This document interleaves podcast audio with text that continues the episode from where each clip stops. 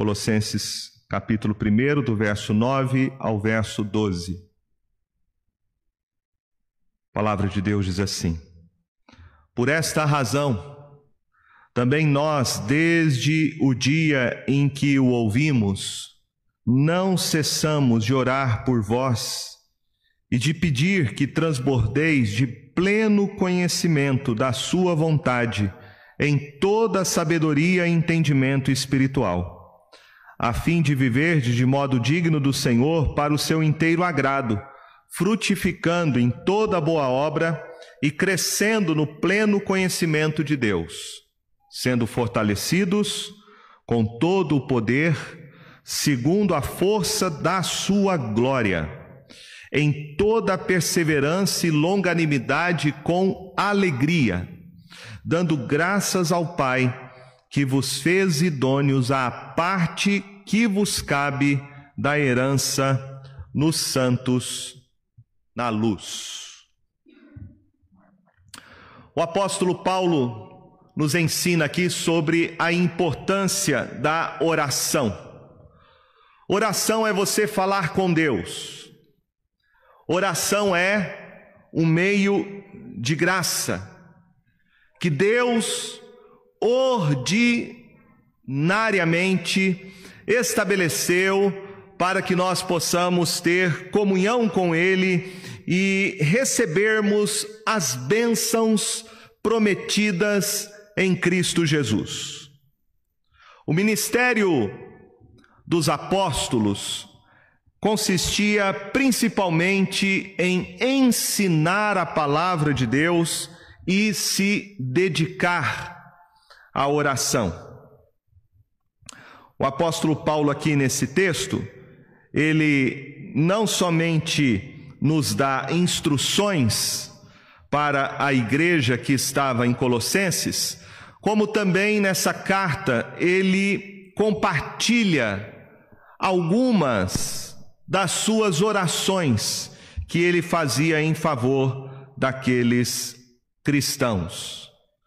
O que nós temos aqui do verso 9 até o verso 12 seria então parte desse conteúdo da oração intercessória que o apóstolo Paulo fazia em favor daqueles crentes que se reuniam na cidade de Colossos. Veja aqui a importância então de, primeiramente, nós orarmos uns pelos outros. O apóstolo Paulo, escrevendo em Efésios capítulo 6, verso 18, ele diz: Com toda oração e súplica, orando em todo o tempo no Espírito, e para isto vigiando com toda perseverança e súplica por todos os santos. Porque a oração é tão importante para o apóstolo Paulo, ele começa então a sua carta aos Colossenses falando e compartilhando sobre a natureza das suas orações em favor deles, antes dele começar a ensinar algumas coisas a respeito do Evangelho. Nesta oração intercessória de Paulo pelos Colossenses, nós podemos dizer que há dois elementos aqui. O primeiro que é a sua intercessão, do verso 9 ao verso 11, é o seu pedido diante de Deus por aqueles cristãos, e ele termina no verso 12 com uma gratidão, com ações de graças. Ele começa dizendo no verso de número 9: Por esta razão, por esta razão. A razão aqui que levava Paulo a orar pelos colossenses era o que ele havia recebido de informações que havia sido trazido para ele enquanto ele estava preso na cidade de Roma. Ele vai fazer referência àquele que trouxera notícia a respeito dos colossenses, que era um líder da igreja local por nome de Epáfras. No verso de número 7 ele diz: Segundo foste instruídos por Epáfras, nosso amado conservo, e quanto a vós outros, fiel ministro de Cristo, o qual também nos relatou do vosso amor no Espírito. Então foi diante deste relato trazido por Epáfras enquanto Paulo estava preso na cidade de Roma, que ele então, ao saber de como estava o progresso do evangelho na cidade de Colossenses, ele ora em favor deles. Perceba que Paulo está orando por quem está indo muito bem por uma igreja que havia entendido o Evangelho e estava crescendo cada vez mais. Pode parecer algo desnecessário orar por quem está bem espiritualmente. Normalmente, nós gastamos grande parte das nossas orações orando por problemas, orando por pessoas que estão enfrentando dificuldades, orando por pessoas que estão enfermas. Mas veja que o apóstolo Paulo sabia da necessidade que todo cristão tem. Por mais saudável que você esteja na sua vida espiritual, nós sempre precisamos da intercessão Sempre carecemos de orações. O inimigo não apenas ele tenta atacar aqueles que estão passando por problemas, mas o inimigo também ele vai fazer oposição àqueles que estão fortalecidos espiritualmente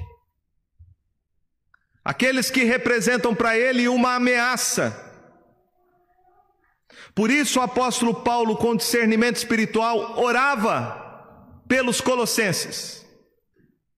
Por mais saudável que a vida espiritual deles fossem, eles precisavam e careciam da oração intercessória. Paulo diz: Por esta razão, também nós, desde o dia em que o ouvimos, não cessamos de orar por vós. Escrevendo aos Colossenses no capítulo 4, no verso de número 2, Paulo exorta a igreja dizendo: perseverai na oração vigiando com ações de graças. Perseverai na oração. Paulo fala aqui no verso 9 sobre a sua oração intercessória que era perseverante em favor dos colossenses. Isso é algo que nós aprendemos o Senhor Jesus disse que nós devemos orar sem cessar, sem esmorecer, seja qual for a situação que você esteja vivendo e passando na sua vida, ou enfrentando problemas, ou em bonança, ou fraco espiritualmente, ou se sentindo forte em Cristo Jesus. Nós precisamos orar sem cessar sem esmorecer, jamais baixarmos a guarda da oração, porque quando nós vacilarmos numa vida de oração, nós cairemos nas tentações da nossa carne, nas tentações do diabo. Quando a gente passa por problemas, a gente intensifica as nossas orações. Mas veja que a grande tentação é quando as coisas estão indo bem. Quando aparentemente você não tem problema, você tem saúde, você tem dinheiro, não há problemas no seu casamento, seus filhos estão indo bem na vida deles, nós temos uma tendência, que é a tendência de esmorecermos, a tendência da nossa carne de esfriarmos da nossa acomodação espiritual. Por isso, Paulo diz: Eu oro por vocês sem cessar, porque todo cristão carece de oração. Não importa como você esteja na sua vida cristã. A igreja tem que orar em todo tempo, a todo momento, sem cessar. Alguém que já disse que oração intercessória, orar por alguém, é uma forma de você expressar o seu amor por ela. Porque quando você ora por alguém, você se importa com essa pessoa. Você está lembrando dela diante de Deus, intercedendo pela sua vida. Por isso, oração é uma forma de você expressar amor pelos seus irmãos. Veja comigo então quais eram os pedidos de oração, qual era a intercessão de Paulo em favor dos colossenses.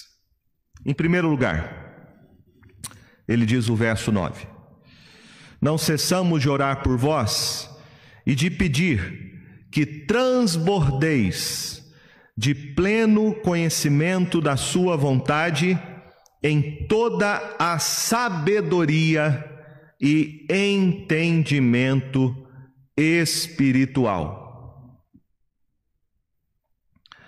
Paulo diz que ele orava em favor dos colossenses para que eles tivessem suas vidas cheias, tomados pela palavra de Deus, pelo conhecimento da palavra de Deus.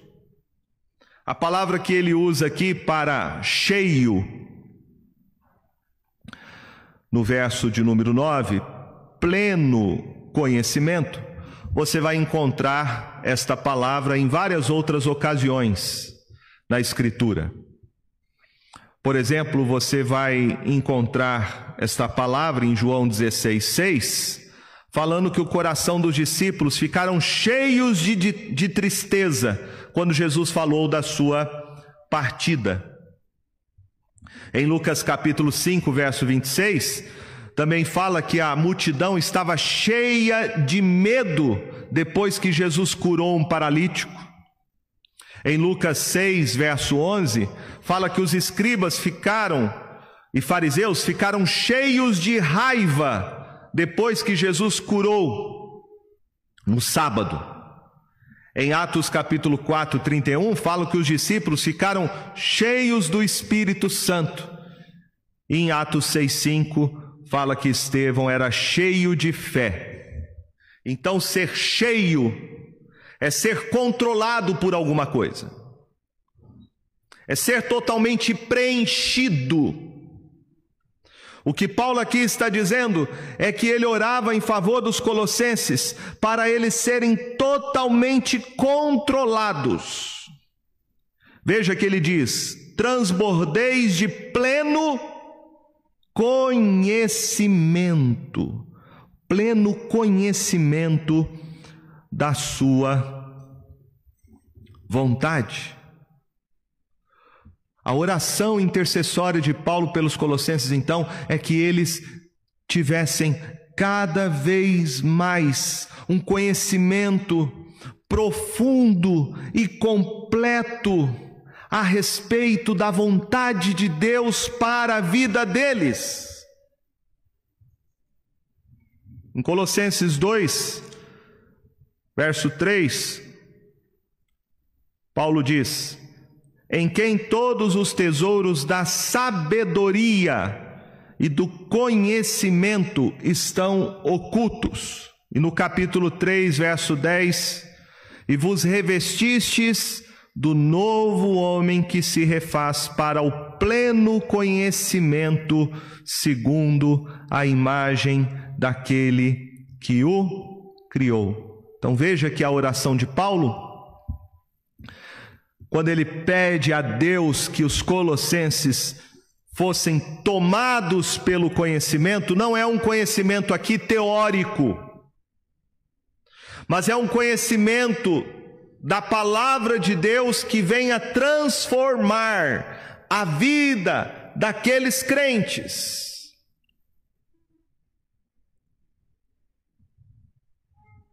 A base do conhecimento na vida de um cristão está fundamentado na autoridade absoluta da palavra de Deus. Ter uma vida regida por ignorância, sem você conhecer as doutrinas bíblicas que estão reveladas na Bíblia, não é uma vida de felicidade e bem-aventurança. Ninguém pode agradar a Deus na sua vida sem conhecer a sua vontade que está revelada em Sua palavra.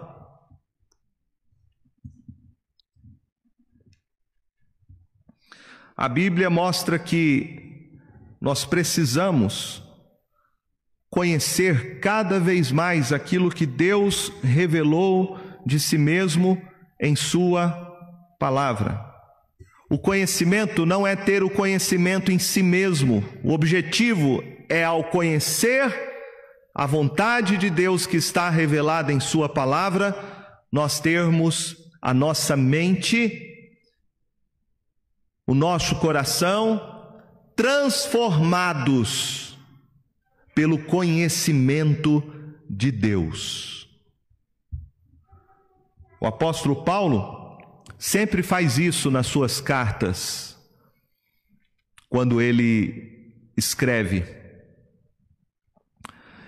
Por exemplo, na sua carta aos Romanos, até o capítulo de número 12, ele vai falar sobre doutrina.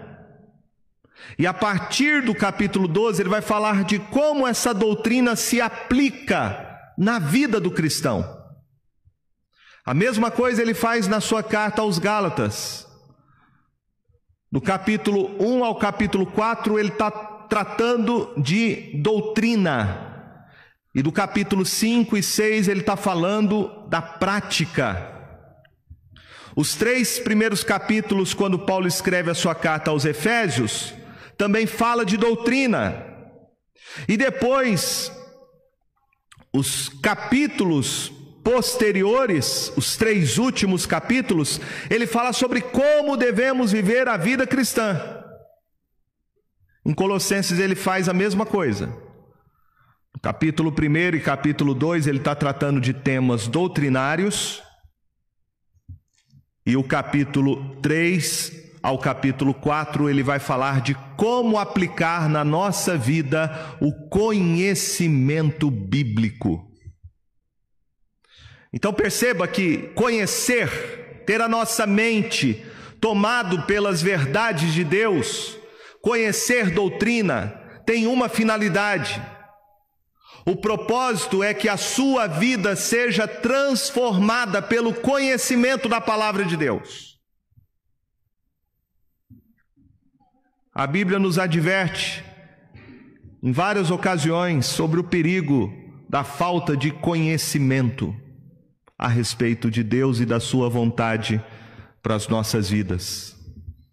Em Provérbios 19, verso 2, diz que não é bom proceder sem refletir. O profeta Oséias, no capítulo 4, verso 6, ele diz que o povo de Deus perecia por falta de conhecimento. Paulo, quando escreve a sua primeira carta aos Coríntios, no capítulo de número 14, no verso de número 20, ele diz: Irmãos, não sejais meninos no juízo, na malícia sim, sede crianças, quanto ao juízo, sede homens amadurecidos. Efésios, no capítulo de número 4,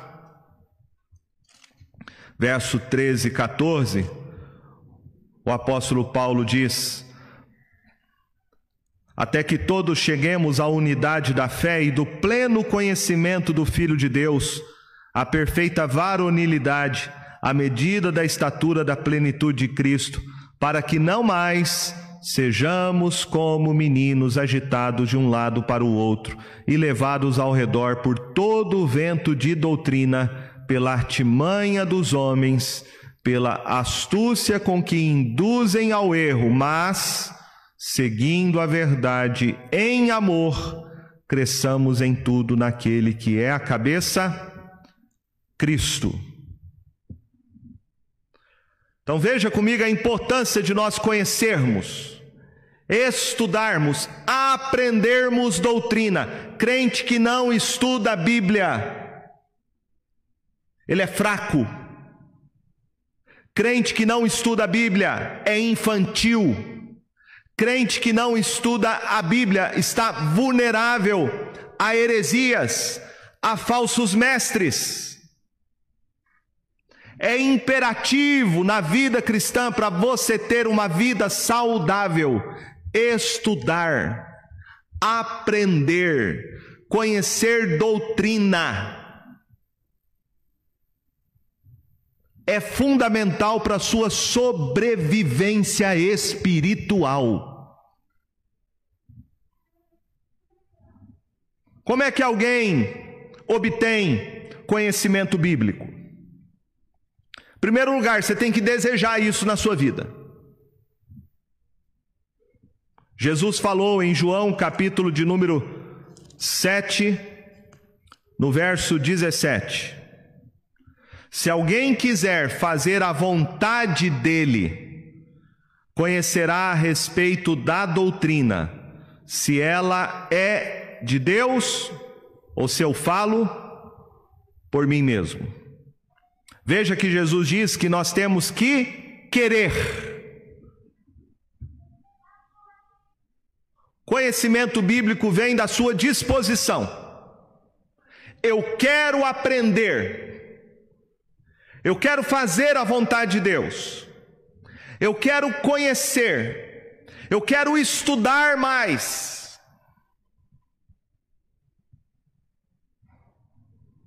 Profeta Oséias, no capítulo 6, verso 3, ele diz: Conheçamos e prossigamos em conhecer ao Senhor. Mas não basta apenas a gente querer. Esse é o ponto fundamental, mas não é apenas isso. Nós precisamos também depender da ação do Espírito Santo de Deus para entender a palavra. É o Espírito Santo de Deus que é o grande mestre da Escritura, o grande professor. Em 1 Coríntios, capítulo de número 2, o apóstolo Paulo nos fala no verso 10 ao verso 12. Mas Deus nolo revelou pelo Espírito, porque o Espírito a todas as coisas perscruta, até mesmo as profundezas de Deus. Porque qual dos homens sabe as coisas do homem, senão o próprio Espírito que nele está? Assim também as coisas de Deus, ninguém as conhece senão o Espírito de Deus. Ora, nós não temos recebido o Espírito do mundo, e sim o Espírito que vem de Deus, para que conheçamos o que por Deus nos foi dado gratuitamente. Então, o Espírito Santo, segundo Paulo, é o Espírito que abre o nosso entendimento. É o Espírito que aplica as doutrinas, as verdades bíblicas na nossa vida.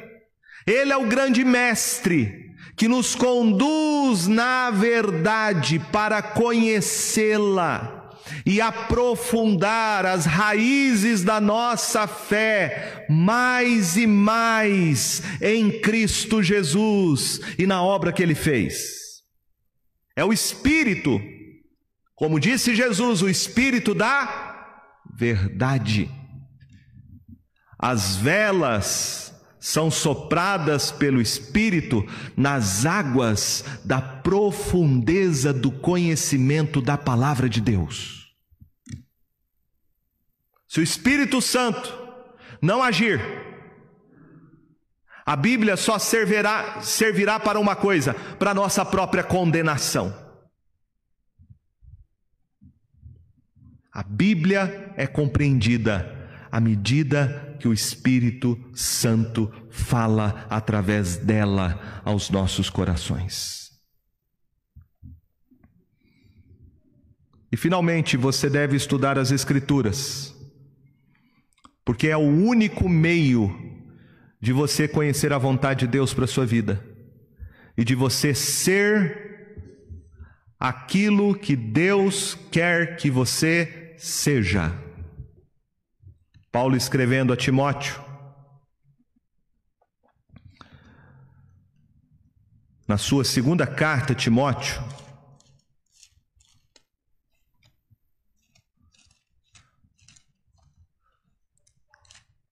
capítulo de número 3, ele diz, verso 16: Toda a escritura é inspirada por Deus e útil. E aí ele vai dizer no verso 17: A fim de que o homem de Deus seja perfeito e perfeitamente habilitado para toda boa obra. Jesus já havia dito, né, para os fariseus do seu tempo, escribas, errais por não conhecer as Escrituras, nem o poder de Deus.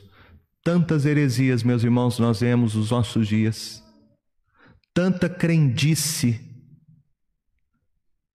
que é fruto da falta de conhecimento da palavra de Deus.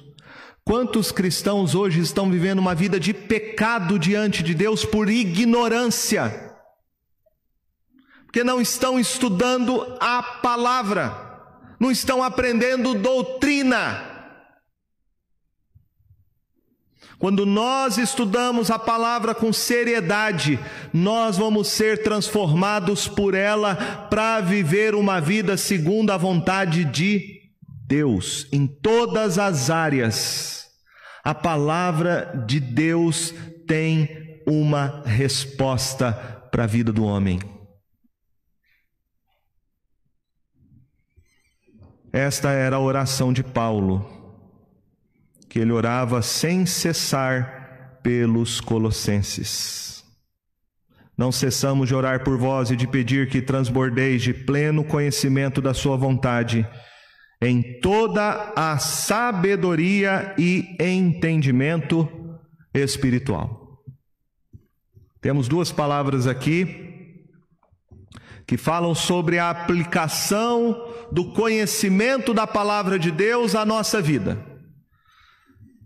Sabedoria e entendimento espiritual. Pode parecer sinônimos, mas cada uma delas carrega uma ideia diferente. Sabedoria é você conseguir entender e reunir os princípios gerais da palavra de Deus e aplicá-los à sua vida. Entendimento é um termo muito mais especializado e ele se refere à aplicação direta dos princípios da palavra de Deus à sua vida, no seu dia a dia. Então a oração de Paulo é: Eu oro por vocês para que vocês sejam tomados pelo conhecimento da palavra de Deus, com o propósito de terem a sabedoria e o entendimento espiritual de como vocês devem viver a vida de vocês no dia a dia. Veja comigo então agora quais são os resultados. Paulo vai descrever do verso 10 ao verso de número 11 cinco propósitos que são alcançados quando conhecemos a palavra de Deus, tendo a nossa vida controlada pelo conhecimento do Senhor aquilo que Ele requer de nós para o nosso dia a dia. Paulo lista aqui cinco propósitos que são alcançados pelo conhecimento espiritual. Primeiro deles, uma vida valiosa e digna de ser vivida. Verso 10 ele diz: a fim de viverdes de modo digno do Senhor, para o seu inteiro agrado.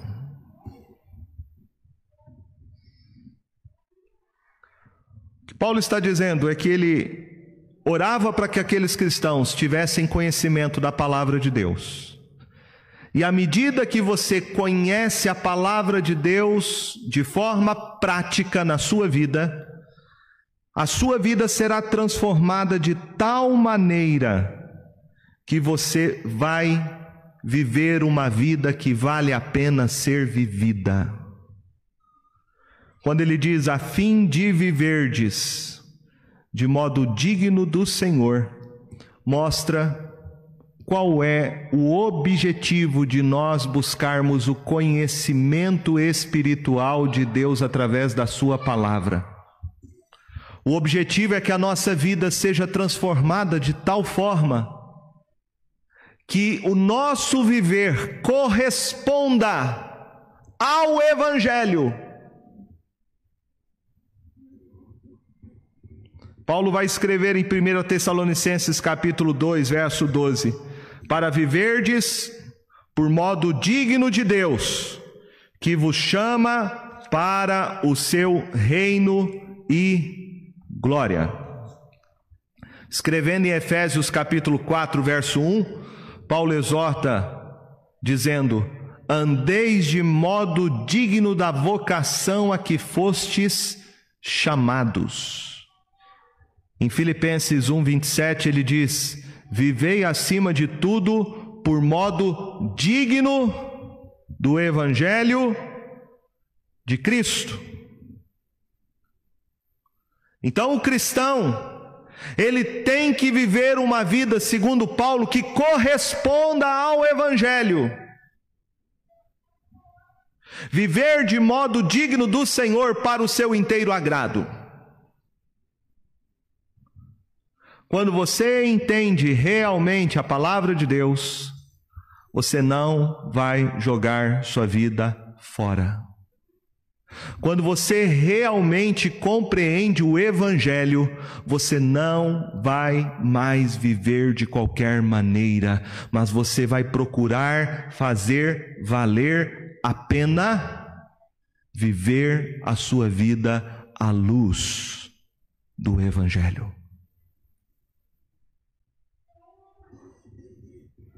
É muito triste quando a gente vê cristãos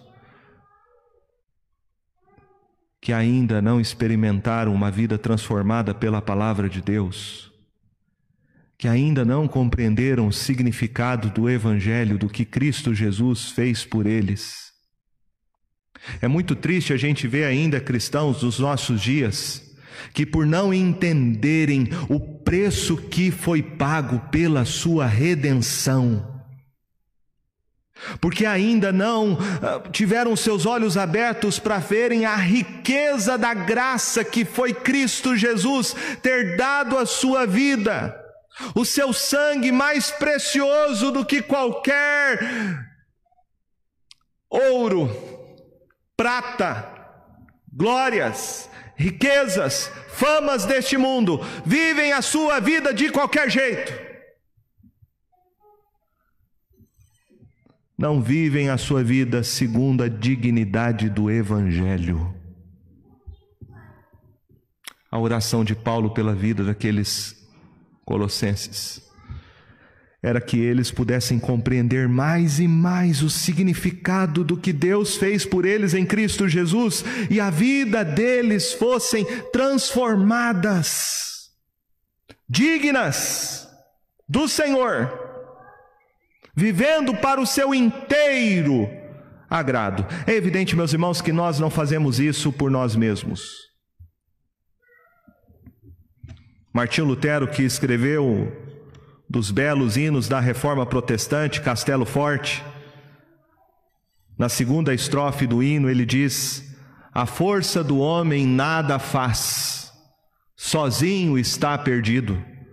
Mas nosso Deus socorro traz em seu Filho escolhido. Sabei quem é?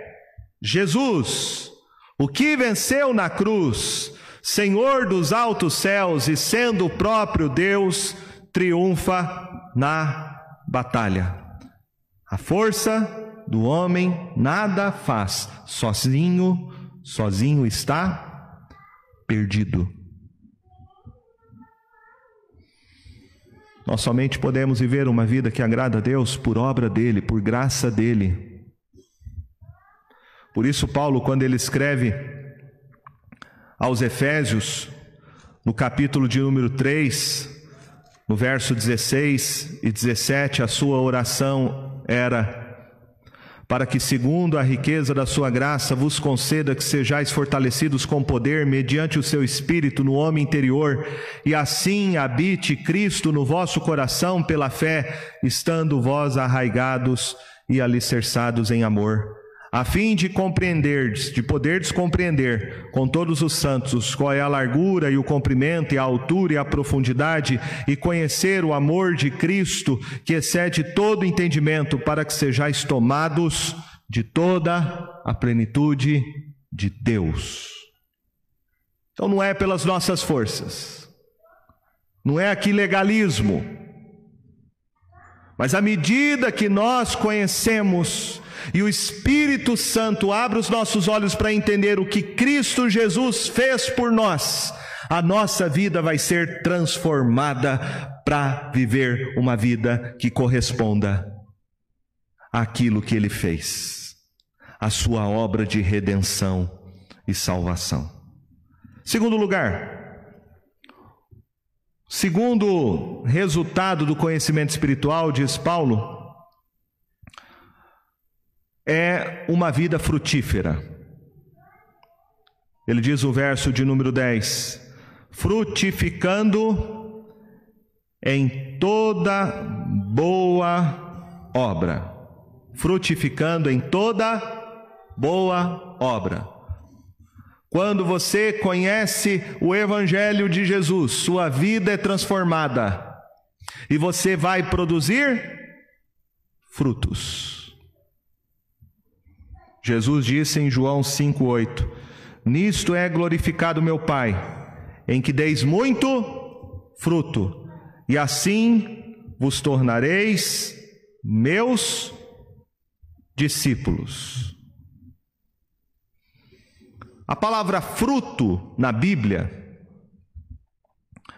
tem várias definições. Paulo fala aqui frutificando em toda boa obra. Na Bíblia você vai encontrar frutos se referindo à conversão de pessoas. Lá em 1 Coríntios, capítulo 16, verso 15, fala das primícias, os primeiros frutos da Acaia, que é a família de Stefanas. Paulo também fala sobre algum fruto entre os romanos, na sua carta aos Romanos, capítulo 1, verso 13. Em Hebreus, capítulo 13, verso 15, fala de frutos como sendo o nosso louvor, fruto dos lábios que confessam o seu nome. Fruto na Bíblia também se refere a você contribuir com a obra missionária. Fruto tem a ver com dinheiro doado para sustentar a obra missionária. Paulo fala sobre isso em Romanos 15, verso 26 a 28. E também em Hebreus capítulo 12, verso 11, fala do fruto pacífico de justiça, que se refere à disciplina que Deus exerce em nós para vivermos uma vida de santidade. E os frutos o fruto do Espírito, que Paulo vai descrever em Gálatas 5, verso 22 e 23. Paulo aqui fala que o fruto é o fruto para toda boa obra. O cristão tem que frutificar. A sua vida tem que ser frutífera. Jesus mesmo falou sobre uma vida frutífera. E ele mostra que se você não produzir fruto, alguma coisa há de errado na sua vida. Lá em João capítulo 15, verso 4 e 5, ele diz: Permanecei em mim e eu permanecerei em vós. Como não pode o ramo produzir fruto de si mesmo se não permanecer na videira, assim nem vós o podeis dar se não permanecerdes em mim. Eu sou a videira, vós os ramos. Quem permanece em mim e eu nele, esse dá muito fruto, porque sem mim nada podeis fazer. Verso 6: Se alguém não permanecer em mim, será lançado fora, a semelhança do ramo e secará, e o apanham, lançam no fogo e o queimam. Cristão tem que ser frutífero. Você tem que produzir frutos na sua vida.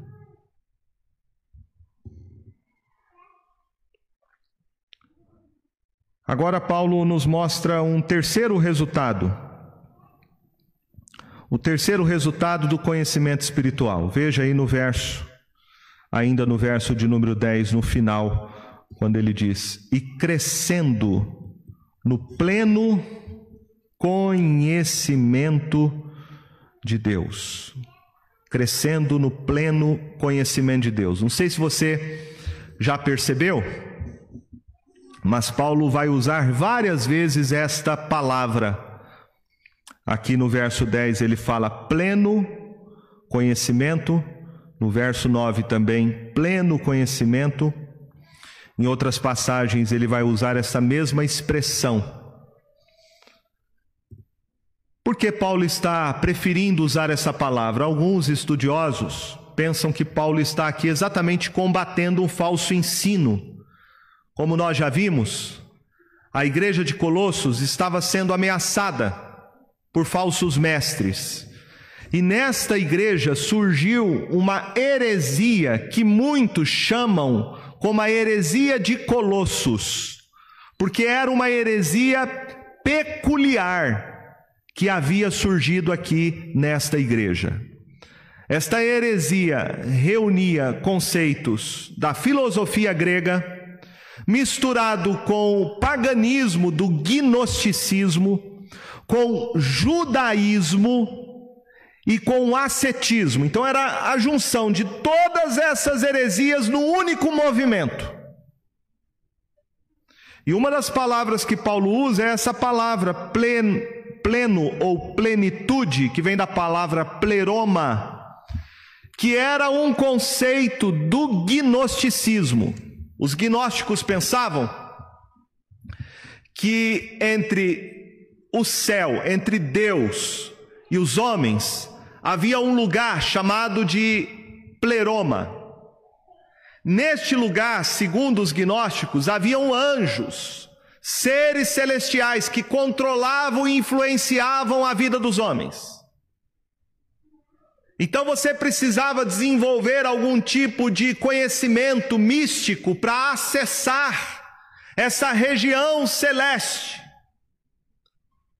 Através de práticas místicas, para que os anjos pudessem interferir na vida dos homens. Paulo está usando exatamente uma terminologia tirada do movimento gnóstico para mostrar que nós não precisamos nos envolver com nenhuma prática mística para conhecer a vontade de Deus e ter a vontade de Deus controlando a nossa vida. Mas o que nós precisamos é ter a nossa vida mais e mais sendo tomada do conhecimento de Deus, que não é místico, que não é acessado de forma secreta, que não pertence a nenhum grupo de iluminados, que não vem de nenhuma técnica, que não vem de nenhuma experiência sobrenatural, como era ensinado pelos mestres gnósticos que estavam pervertendo o evangelho e a eficácia da obra de Cristo Jesus na cidade de Colossos.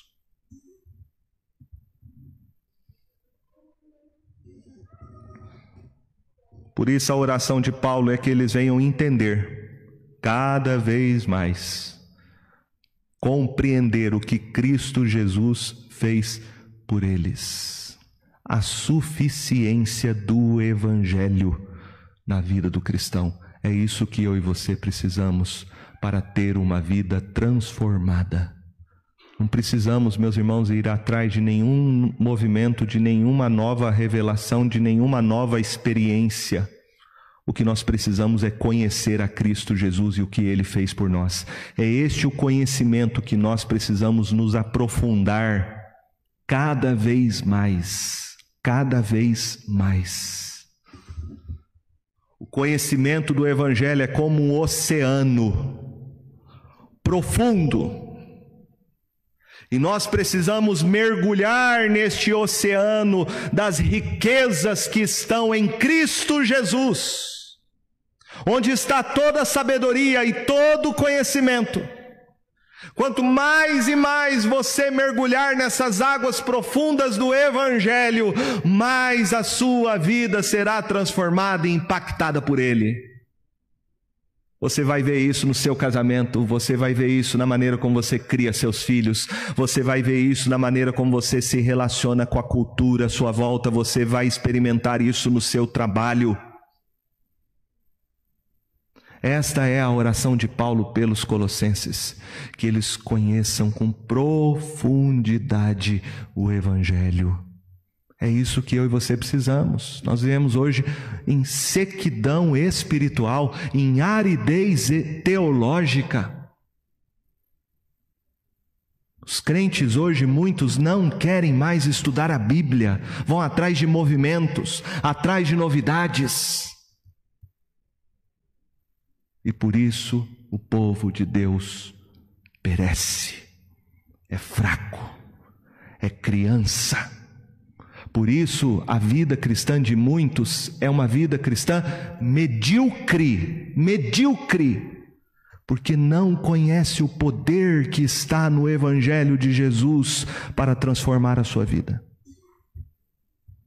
Em quarto lugar, o conhecimento espiritual, segundo Paulo, fortalece.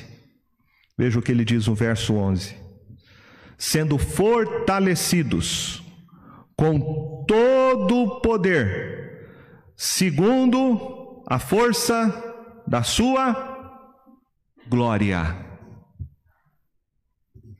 Fortalecidos com todo poder.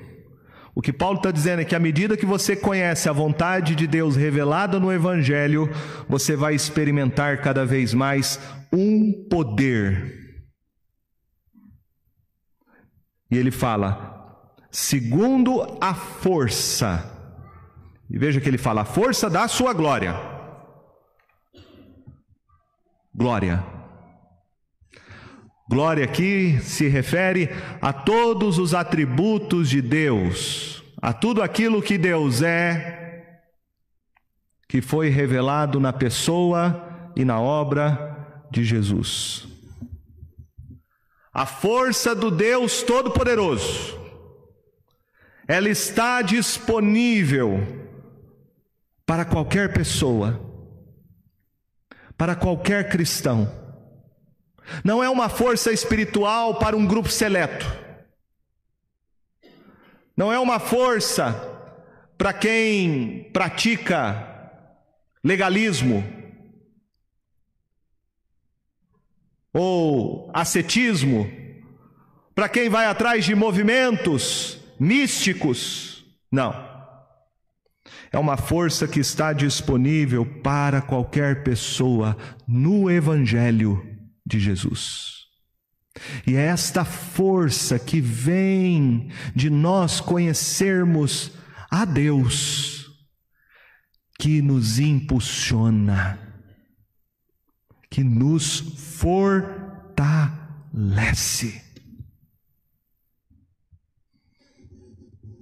Jesus falou desse poder. Ele disse em Atos capítulo 1, verso 8: Descerá sobre vós o Espírito Santo e recebereis poder para ser minhas testemunhas. Paulo em Efésios capítulo 3, verso 16, ele fala sobre sermos fortalecidos com poder pelo Espírito Santo no homem interior.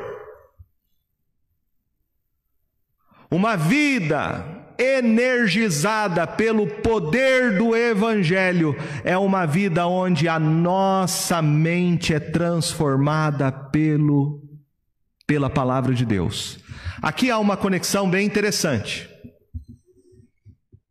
O apóstolo Paulo, quando ele escreve lá em Efésios 5,18, ele fala: Não vos embriagueis com vinho, no qual há dissolução, mas enchei-vos do Espírito Santo. E aqui em Colossenses, no capítulo 3, verso 16, ele diz: Habite ricamente em vós a palavra de Cristo. Instruí-vos e aconselhai-vos mutuamente em toda sabedoria, louvando a Deus com salmos e hinos e cânticos espirituais, com gratidão em vosso coração. Então a pergunta é: como ser cheio do Espírito? Como experimentar esse poder? Que é capaz de energizar a minha vida, me impulsionar como uma força. À medida que eu e você conhecemos mais e mais a palavra de Deus, mais cheios do Espírito Santo você vai ter. Você será. Portanto, mais cheios da palavra, mais cheios do poder, mais cheios da palavra, mais cheios do poder. Quer ter este poder? Seja cheio da palavra. Quer experimentar este poder? Seja cheio da palavra. E veja que esse poder vai produzir virtudes que nos farão, que nos farão resistir a qualquer adversidade. Veja o que Paulo fala aí. Verso 11: Em toda a perseverança e longanimidade com alegria. Veja só, perseverança e longanimidade. Perseverança se refere a você suportar sofrimentos suportar dificuldades, passar por provações de maneira resiliente. Longanimidade refere-se a você suportar relacionamentos que são difíceis. Então, perseverança está relacionado aos problemas do dia a dia. E longanimidade está relacionado aos problemas de relacionamento interpessoal. Você quer ser um cristão resiliente? Que enfrenta todas as provações, segundo Paulo, com alegria. Você quer experimentar isso em sua vida?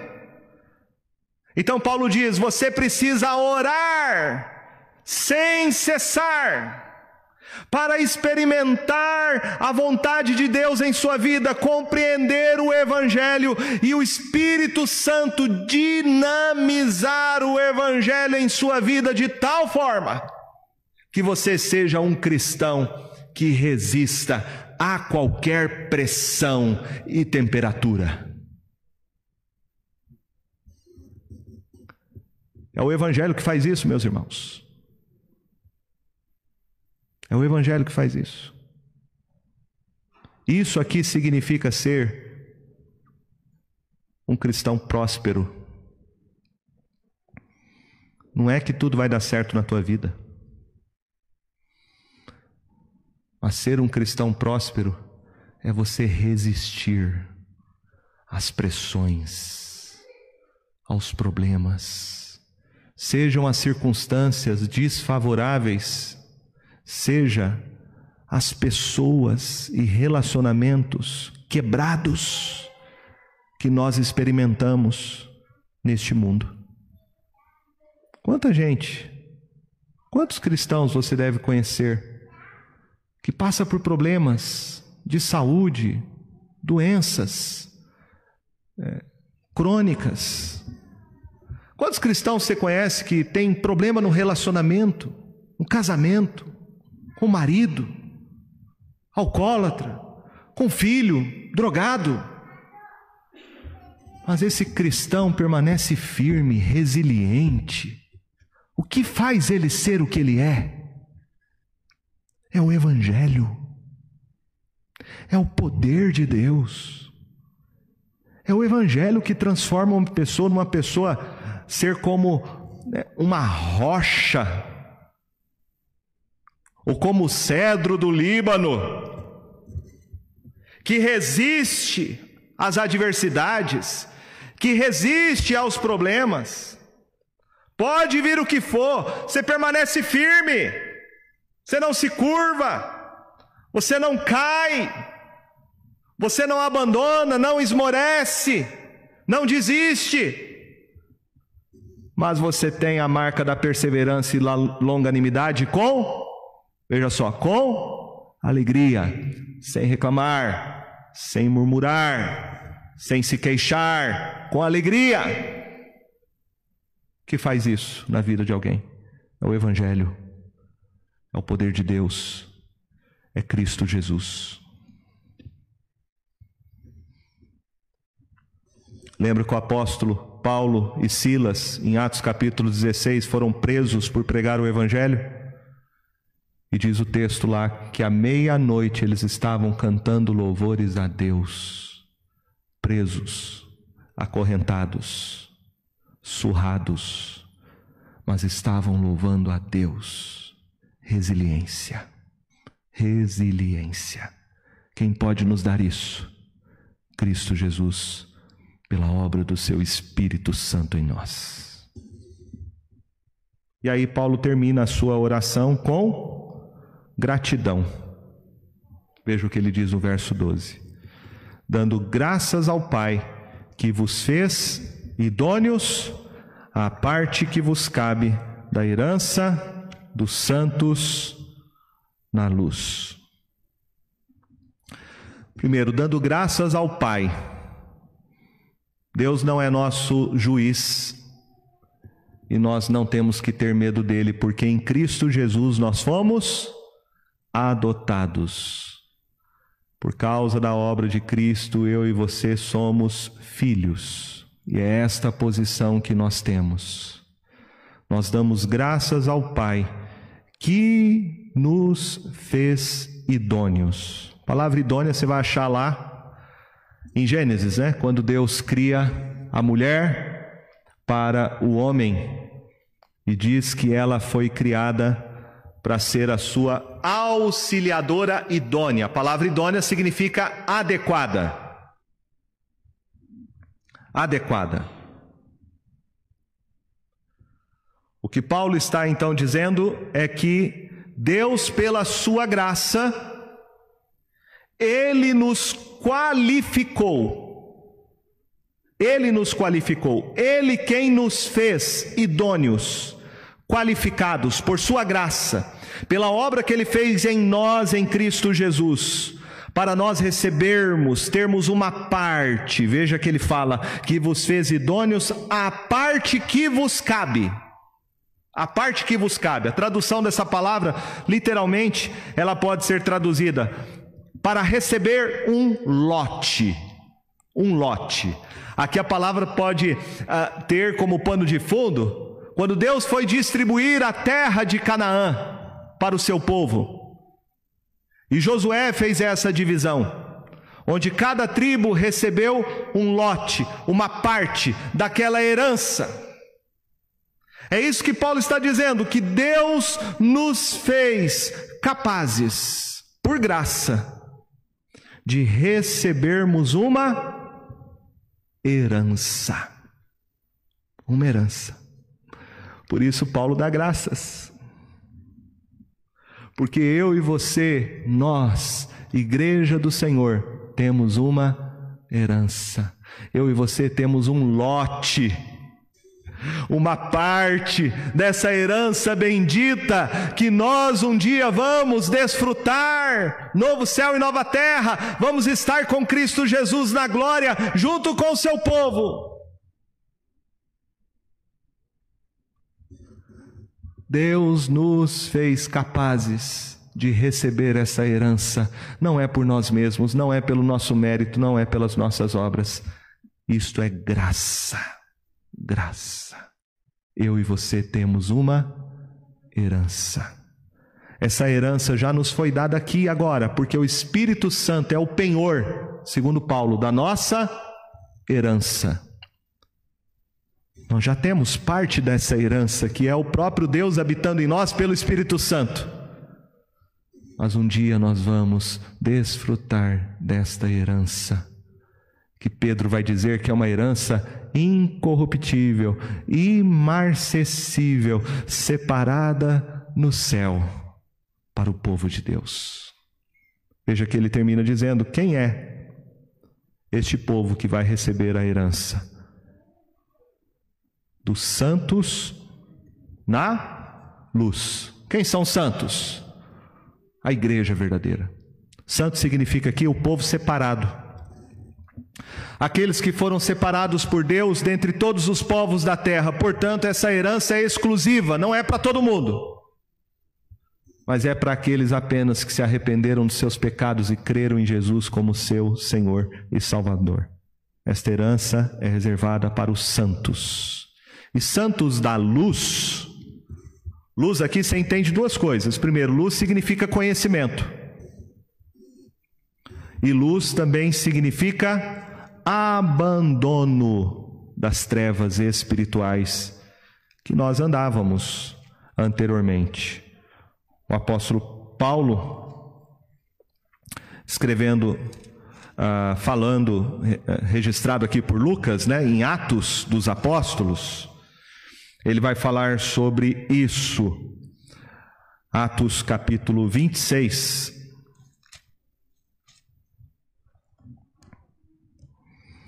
Atos capítulo 26.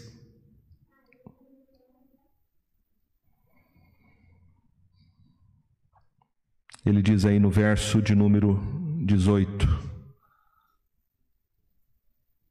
na sua defesa apostólica diante do rei Agripa. Ele diz: Para lhes abrires os olhos e os converteres das trevas para a luz e da potestade de Satanás para Deus, a fim de que recebam eles remissão de pecados e herança entre os que são santificados pela fé em mim.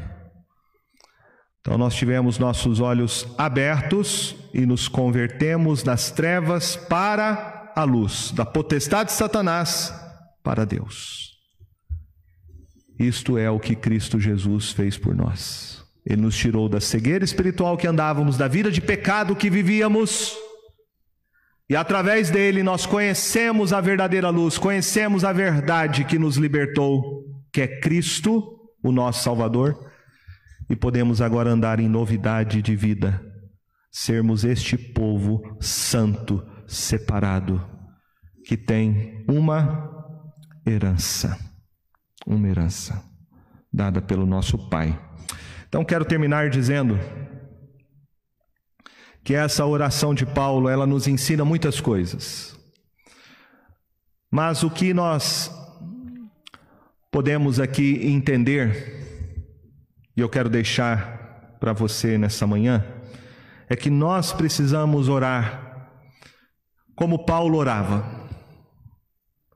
Às vezes nós estamos orando e pedindo coisas que Deus pode ou não pode nos dar. Em 1 João capítulo 5, verso 14 diz que se nós pedirmos segundo a vontade de Deus, nós vamos ter a certeza de que a nossa oração será respondida. Qual é a vontade de Deus para mim e para a sua vida? Que a gente conheça o Evangelho de Jesus mais e mais. Qual é a vontade de Deus para mim e para a sua vida? Que nós experimentemos o poder do Evangelho que transforma a nossa vida. Portanto, a nossa oração nessa manhã deve ser essa oração. A sua oração sem cessar deve ser esta oração Pedir que Deus transforme a sua vida, você conheça Ele, conheça o que Ele fez por você em Cristo Jesus, e a sua vida tenha este poder do Espírito para transformar tudo que você é, a sua mente, o seu casamento, seus relacionamentos, e o Evangelho te dar o poder para enfrentar as adversidades da vida, as provações, com alegria. Tendo uma vida de gratidão a Deus, sabendo que você tem uma herança que ninguém toca, reservada para você, da parte de Deus Pai. É essa oração que eu e você temos que fazer todos os dias, mas veja que muitas vezes nós estamos pedindo por outras coisas que Deus pode dar, mas que Deus também pode não nos dar, porque aquilo que Ele quer fazer por mim e por você está aqui revelado na Sua palavra. E se você conhecer a palavra dele, você vai pedir o que ele quer fazer e você vai receber aquilo que ele quer fazer. Que nós possamos pedir isso ao Senhor. Senhor, me faça conhecer mais e mais, mais e mais a Cristo Jesus e que minha vida seja transformada, que eu viva para a tua honra e glória. Amém.